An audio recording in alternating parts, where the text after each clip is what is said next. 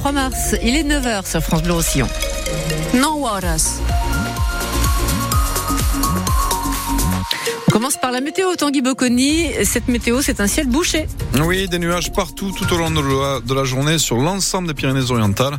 Les températures de 6 à 8 degrés ce matin, de 9 à 11 degrés cet après-midi. Et la tramontane qui va souffler fort aujourd'hui euh, de 70 jusqu'à 80 km heure en pleine. Et on commence par ce double revers hier pour le rugby catalan. L'USAP face à Toulon et les Dragons opposés à Leeds ont tous deux perdu leur match en déplacement. En rugby à 15, les 5 heures se sont inclinés 44 points à 22 sur la pelouse de Mayol.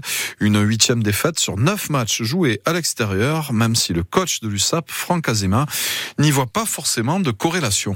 Ouais, je sais pas si c'est toujours les mêmes raisons. C'est le, propre des bonnes équipes et des grandes équipes, c'est d'être capable d'avoir de la consistance à, la fois à la maison et à l'extérieur et d'essayer de, rester longtemps collé au score. Sur les deux derniers déplacements, que ce soit à Lyon ou à, Paris, on avait réussi à rester euh, jusqu'à la 70e au contact. Ce soir, c'est différent. J'ai la sensation qu'on était euh, rapidement à 10 points et on n'est jamais revenu au compteur euh, dedans. Deuxième mi-temps, on revient de nouveau à 10 points, mais de nouveau derrière, on prend 3, points puis un essai. Donc c'est euh, voilà, je crois qu'ils ont mené, euh, ils ont mené la danse. On euh, n'a pas été suffisamment costaud sur les collisions pour pouvoir les mettre en difficulté. Le coach de l'USA, Franck Azema. Et hier, l'ex-talent catalan Melvin Jaminet a fait du mal à son ancien club puisqu'il a inscrit 24 des 44 points toulonnais. Le résumé du match est à retrouver sur francebleu.fr. Avec cette défaite, l'USAP redescend à la 13e place du classement du top 14, doublé par Montpellier euh, qui a battu Oyonnax 39 à 35 hier. A noté également la victoire de Bordeaux hier soir, 21 points à 5 face au Racing. Et puis Toulouse a battu Castres par 33 à 6.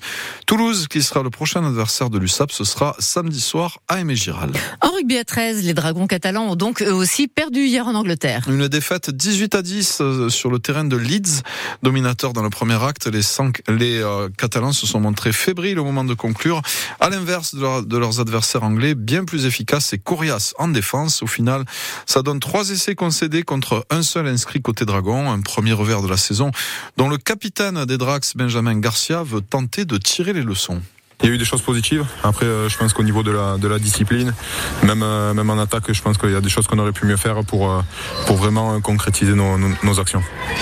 On a, passé énormément de temps dans leur, dans leur camp. je pense qu'avec trois, quatre actions, ils ont réussi à traverser le terrain avec la réussite voilà, qui, leur, appartient.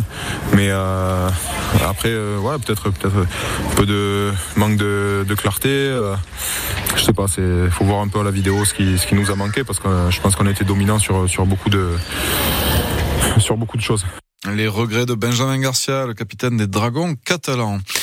Gare au risque d'avalanche sur les sommets des Pyrénées-Orientales. Hier, vers 14h, les secouristes en montagne sont intervenus dans le secteur du Puy-Valador, alors que deux euh, personnes faisaient du ski de randonnée sur le pic de la Iesa Cremada. Un homme âgé d'une trentaine d'années a été entraîné sur une centaine de mètres par une coulée de neige. Heureusement, il est parvenu à rester en surface. blessé à l'épaule, il a dû être évacué par hélicoptère vers le cabinet médical des Angles. C'est la deuxième avalanche en deux jours dans les montagnes catalanes, qui sont actuellement au niveau 3 sur 5 sur les de risque avalanche. Et puis, soyez prudents également. Si vous prenez la route ce matin dans les Hauts-Cantons, le menton neigeux sur la chaussée est de 10 à 15 cm selon le secteur, avec un vent plutôt soutenu et les températures varient de 0 degré pour Sayagouz jusqu'à moins 5 degrés dans le Cap-Cyr. Les équipements spéciaux sont donc obligatoires pour franchir l'école de Jo, de Mantette et d'Ar, ainsi que le col de Roc-Jalère.